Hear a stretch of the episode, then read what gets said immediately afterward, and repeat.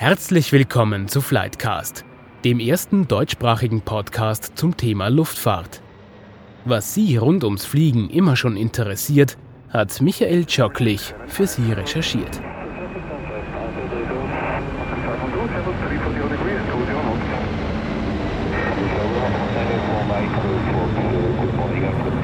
In Normalzeiten sind rund 25.000 Verkehrsflugzeuge im Einsatz, absolvieren jeden Tag rund 100.000 Flüge und befördern täglich 6 Millionen Passagiere. 90 Prozent davon stehen derzeit still, schätzt die Weltluftfahrtorganisation IATA. Parkplätze für Flugzeuge sind deshalb ein begehrtes Gut. Tausende Flugzeuge rund um den Globus parken am Vorfeld, auf Startbahnen, auf exotischen Flugplätzen, schön geschlichtet in Reih und Glied. Auch hier in Wien am Flughafen in Schwächert. Können Flugzeuge einfach geparkt werden, wie ein Auto, oder benötigt es dazu besondere Vorkehrungen? Um Antworten auf meine Fragen zu bekommen, treffe ich Jens Ritter. Er ist Chief Operating Officer und Teil des erweiterten Vorstands von Austrian Airlines. Herr Ritter, was macht der Chief Operating Officer normalerweise?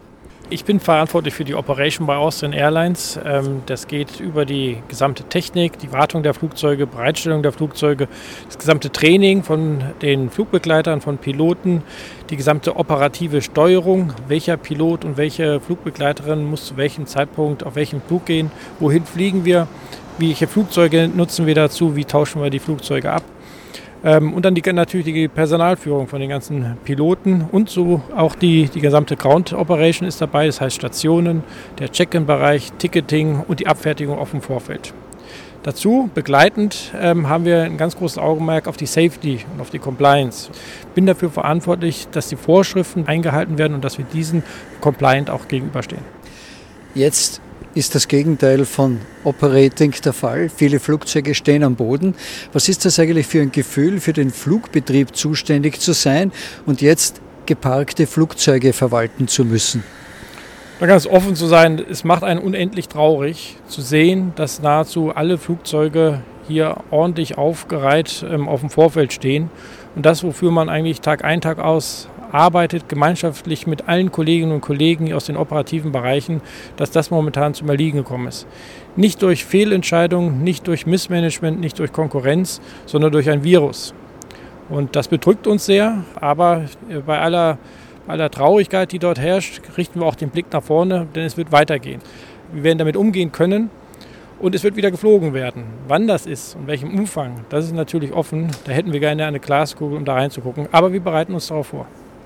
Manche Flugzeuge sind hier unterwegs für die Rückholungsflüge von Österreichern aus dem Ausland. Manche fliegen Fracht, zum Beispiel von China nach Österreich.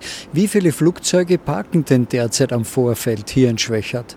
Wir im Vorfeld parken momentan 64 Flugzeuge, die wir äh, dorthin gestellt haben. Wir haben weitere acht Flugzeuge in der äh, Maintenance, in der, in der, Überholung, das war sowieso geplant. Und zwölf Flugzeuge sind gerade für die gesamten eben von Ihnen genannten Cargoflüge und aber auch für die Rückkehrflugzeuge, äh, äh, Rückkehrflüge vorgesehen. Können wir vielleicht jetzt aufs Vorfeld gemeinsam hinausgehen und ja. Sie können mir ein bisschen erklären, was man denn tun muss, damit ein Flugzeug geparkt werden kann? Gerne.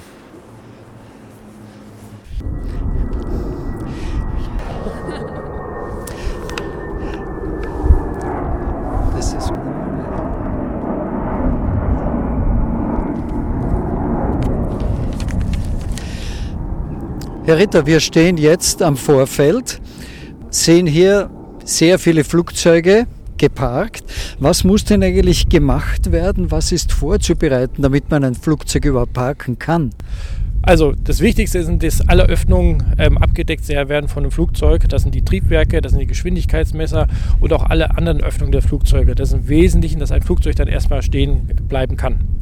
Müssen die Flugzeuge eigentlich in einer bestimmten Reihenfolge oder Ordnung geparkt werden? Weil wenn sie eines brauchen, werden sie nicht zuerst sieben andere wegschieben wollen. Das ist richtig. Bei dem momentanen Stopp der Operation am Wiener Flughafen haben wir uns natürlich ein genaues Konzept gemeinschaftlich mit dem Wiener Flughafen überlegt, in welcher Schachtelung wir die Flugzeuge abstellen. Weil in der Tat ist es so, wenn ich das Flugzeug bildlich gesprochen aus der letzten Ecke rausholen muss, das wäre nicht klug, wenn wir das so machen würden. Also wir haben uns hier eine genaue Reihenfolge überlegt, um möglichst schnell wieder auch in eine Operation einsteigen zu können, wenn der Bedarf wieder besteht. Jetzt sind ja für diese ganzen Vorkehrungen zum Parken bestimmte Arbeitsschritte notwendig. Wie viele Leute, wie viel Mann, Frau arbeiten denn daran?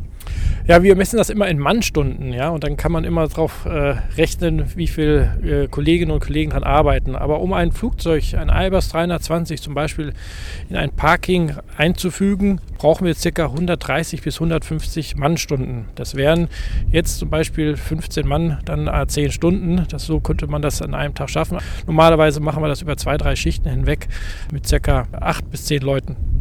Lässt sich in irgendeiner Form beziffern, was das Parken kostet? Das lässt sich bestimmt beziffern, aber da habe ich jetzt keinen genauen Überblick dazu. Oder etwas weiter gefragt, lässt sich beziffern, was das überhaupt kostet, diese Flugzeuge in Schuss zu halten? Äh, wie gesagt, also wenn die erstmal im Parken sind, das kostet ungefähr 150 Mannstunden. Während des Parkens brauchen wir pro Woche circa nochmal 20 Stunden, um die Flugzeuge auch äh, während des Parkens zu betreuen. Und wenn wir wieder losfliegen sollten, bräuchten wir nochmal circa 150 Mannstunden, um die Flugzeuge wieder fit zu machen. Also es ist eigentlich auch das Nichtfliegen ein beträchtlicher Aufwand. Absolut. Wir legen auch einen ganz großen Wert darauf, dass unsere Flugzeuge genauso gut in Schuss sind und gewartet werden, als wenn sie in der Operation werden, damit wir jederzeit, wenn der Bedarf wieder es zulässt und wenn die Lust der Menschen wieder zum Reisen ähm, anfängt, dass wir dann bereit sind zu fliegen. Können wir vielleicht jetzt zu einem Flugzeug gehen und uns in, im Detail ein bisschen anschauen, welche Öffnungen Sie denn hier verschließen müssen, was mit den Bremsen passiert, was mit Kerosin passiert etc.? Das können wir gerne machen. Zu welchem Flugzeug gehen wir jetzt? Wir gehen jetzt hier zu einem Airbus A319. Optisch schaut er jetzt einmal so aus, als ob noch gar nichts passiert ist. Täuscht das? Wenn man vorne Richtung Spitze des Flugzeugs schaut und wenn wir da kurz hingehen, da sehen wir schon die angesprochenen Verdeckungen der Öffnen, die sogenannten Covers, die wir hier haben für den Static Port, hier für den Höhenmesser. Da sehen wir, darunter sind normalerweise kleine Bohrungen, um den Luftdruck zu messen. Das wurde jetzt ordentlich verdeckt, damit hier keine ähm, Insekten in diese Löcher reingehen. Genauso wie ähm, die Geschwindigkeitsmesser hier am vorderen Rumpf des Flugzeuges. Aus Redundanzgründen sind hier zwei angebracht. Der Pitostatic 1 und Pitostatic 2 zur Geschwindigkeitsmessung sind alles mit Covers bedeckt. Genauso wie auch der Temperaturfühler, der die True Air Temperature misst, ist auch, ähm, hier sind viele Löcher drin, ist auch bedeckt, damit hier kein Schmutz oder irgendwelche andere Dinge in diese Öffnung da, da versetzen. Groß und prominent natürlich die Triebwerksöffnungen, die hier komplett geschlossen sind, damit keine, keine Äste oder äh, Vögel oder anderer Unrat äh, sich dort ansammelt kann man etwas vereinfacht sagen, im Wesentlichen geht es darum, dass einfach nichts in Bauteile des Flugzeugs hineinkommt, wo es nicht hinein darf, weil sonst jede Messung etc. verfälscht wird. Absolut. Dass sich Dinge in Öffnungen verborgen haben, die dort nicht hingehört haben und dann zu falschen Anzeigen im Cockpit geführt haben, hat schon zu Flugzeugabstürzen geführt. Und da gehen wir natürlich präventiv vor. Sobald ein Flugzeug bei der Austrian oder auch bei anderen Fluglinien länger als 48 Stunden steht, werden diese Öffnungen alle verdeckt. Gibt es da eigentlich Vorschriften vom Hersteller oder bestimmt die Fluglinie selbst, was sie hier tut? Jeder Hersteller sagt, das sind seine Vorgaben, die müssen auch eingehalten werden. Jeder Airline hat die Freiheit, diese Netze noch enger zu spannen, was wir in vielen Teilen auch machen. Es ist von Flugzeug zu Flugzeug unterschiedlich, aber aufgrund der Erfahrung, die wir auch sammeln, gehen wir oft über das Maß der Hersteller raus und sind wir da natürlich auf der sicheren Seite aufgrund der Erfahrung, die wir dort sammeln. Wo zum Beispiel gehen Sie weiter? Also wir machen zum Beispiel ein verfrühtes Parking. Also schon früher gehen wir mit den Covers ran, nicht erst nach 48 Stunden. Wir machen das öfters schon früher. Wir gucken uns auch schon früher die Treibstoffmenge an und stellen auch das sicher, dass wir frühzeitig genug äh, getankt haben, ähm, falls es doch zu ähm, größeren Stürmen kommt, dass unsere Flugzeuge da sicher geparkt sind. Das heißt, Sie müssen tanken, damit das Flugzeug genug Gewicht hat. Das ist richtig. Wir haben momentan alle Flugzeuge bei Austin Airlines so getankt, dass wir Winde bis zu 100 Kilometer pro Stunde ohne Probleme bestehen können, dass die Flugzeuge sich nicht verrücken. Durch den hohen Wind brauchen sie ein Mindestmaß an Gewicht, damit dies nicht passiert. Jetzt habe ich gelesen, es muss auch deswegen Kerosin in den Tank sein, damit die Dichtungen nicht austrocknen. Stimmt das? Dazu ist ein Mindestmaß notwendig, das ist richtig, aber das wäre jetzt nicht notwendig, dass extra so viel getankt wird. Jetzt hängt überall dort, was Sie vorher beschrieben haben, auf den diversen Messfühlern, Remove before Flight drauf. Das ist damit ja nicht übersehen wird, es wieder herunter zu tun, wenn Sie wieder losfliegen. Absolut, es hätte genau den gleichen Effekt, äh, als wenn sich jetzt dort irgendein Unrat drin verbergen würde. Diese Instrumente äh, wären dann auch verdeckt und äh, würden genau das gleiche anzeigen, nämlich eine Fehlanzeige. Und das müssen wir unbedingt vermeiden, dass wir, bevor wir das Flugzeug wieder in Operation nehmen, dass wir diese Covers wieder frei machen, dass wir die Instrumente freilegen und natürlich auch auf deren Funktionalität testen. Intern höre ich, wird das Ganze Verhüterlist genannt. Ja, das habe ich auch schon gehört. Ein Thema, das wir vielleicht noch besprechen sollten, sind die Reifen. Kann das Flugzeug unbeschränkt einfach so stehen oder kriegt dann der Reifen nicht quasi eine Art Delle dort, wo er zu lange steht? Das kommt darauf an, wie lange wir das Flugzeug hier stehen lassen. Grundsätzlich kann man ein Flugzeug, ohne es großartig zu bewegen, bis zu drei Monaten stehen lassen. Allerdings werden wir da zwischendurch auch die Flugzeuge aufbocken, um genau zu schauen, was passiert am Fahrwerk, wie sieht es bei den Bremsen aus und natürlich auch die Reifen. Auf die müssen wir ein ganz besonderes Augenmerk halten. Heißt das, dass die Flugzeuge hin und wieder auch bewegt werden? Das kann vorkommen, muss es aber nicht sein. Das durch Aufbocken kann man das vermeiden, dass wir die Flugzeuge bewegen. Aber voraussichtlich werden wir das eine oder andere Flugzeug sowieso bewegen, um Modifikationen oder andere äh, Wartungsereignisse in der Halle durchzuführen. Müssen die Triebwerke eigentlich, wenn diese Parksituation doch über vielleicht zwei, drei Monate dauert, dazwischen auch einmal gestartet werden, im Leerlauf laufen oder können die einfach auf ewig abgedeckt stehen? Also auf ewig nicht, ähm, aber bis zu drei Monate können sie erstmal abgedeckt hier stehen. Und ähm, danach sind natürlich ähm, Inspektionen notwendig, um äh, die Triebwerke äh, sicherzustellen, bevor wir sie anlassen, dass sie ähm, frei von jedem Schaden sind. Und ähm, bevor dann ein Testflug durchgeführt werden müsste, werden die natürlich hochgefahren und getestet, dass die Leistungsfähigkeit auch gewährleistet ist. Das heißt, die Dauer des Parkens, der Zwangspause ist schon sehr entscheidend. Absolut. Wir wären froh, wenn wir nicht länger als 90 Tage unsere Flotte parken müssen. Aber auch wenn es länger dauert, wir sind dafür vorbereitet. Wir haben genug Personal, um unsere Flugzeuge fit zu halten. Kann man salopp sagen, wenn es aber länger dauert, dann wird es automatisch auch teurer, weil dann müssen Sie die Triebwerke zum Beispiel starten. Ja, die Triebwerke sind die eine Sache. Wir werden uns dann andere Dinge überlegen, ob wir die nicht sogar auch abhängen. Oder wir müssen dann auch wahrscheinlich die Flugzeuge versiegeln, damit auch der Innenraum geschützter ist. Ähm, nach 90 Tagen greifen nochmal ganz andere Wartungsereignisse, um das Flugzeug länger stillzulegen. Geflogen werden muss das Flugzeug aber nicht innerhalb von drei Monaten, weil auch das geistert ja immer wieder auch in Medien und Social Medias herum, dass Flugzeuge geflogen werden müssen. Das ist nicht notwendig. Also es kommt auch da immer wieder sehr auf den Flugzeugtyp drauf an. Generell müssen zum Beispiel der Airbus muss 90 Tage nicht geflogen werden. Das ist nicht notwendig. Es kommt natürlich auf die Wartung an während der 90 Tage, wie intensiv man das Flugzeug begleitet und pflegt.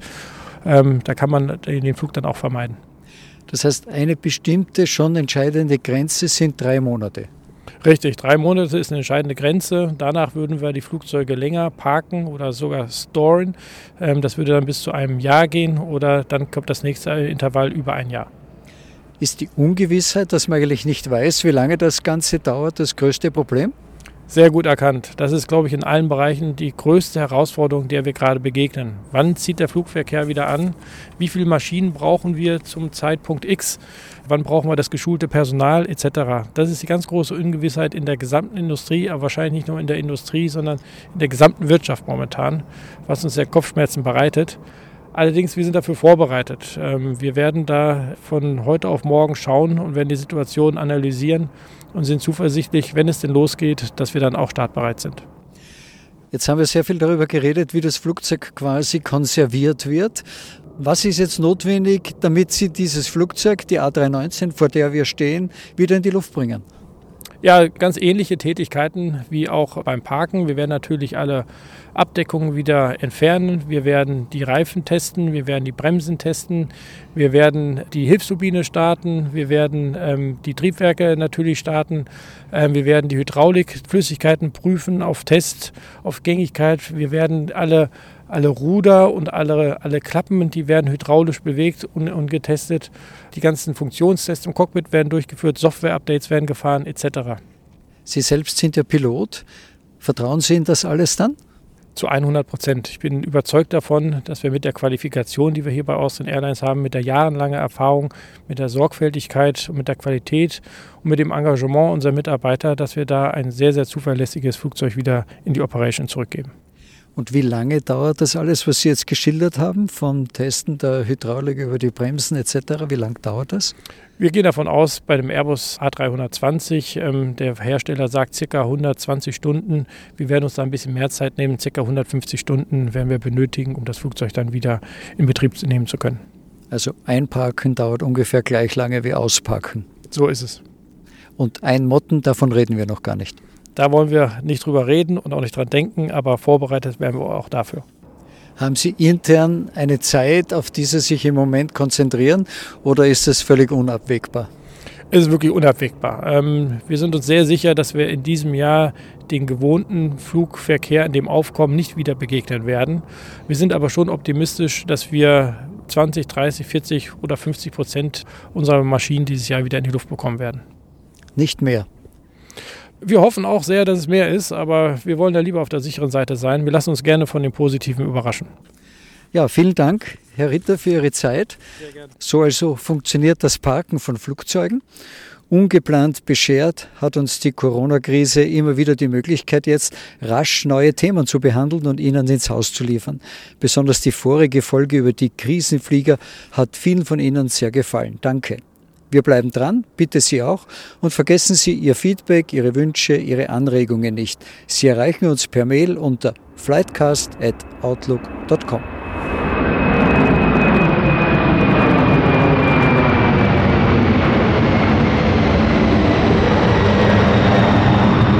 Das war die heutige Folge von Flightcast. Bleiben Sie dran. Demnächst geht es weiter mit spannenden Themen rund um die Luftfahrt.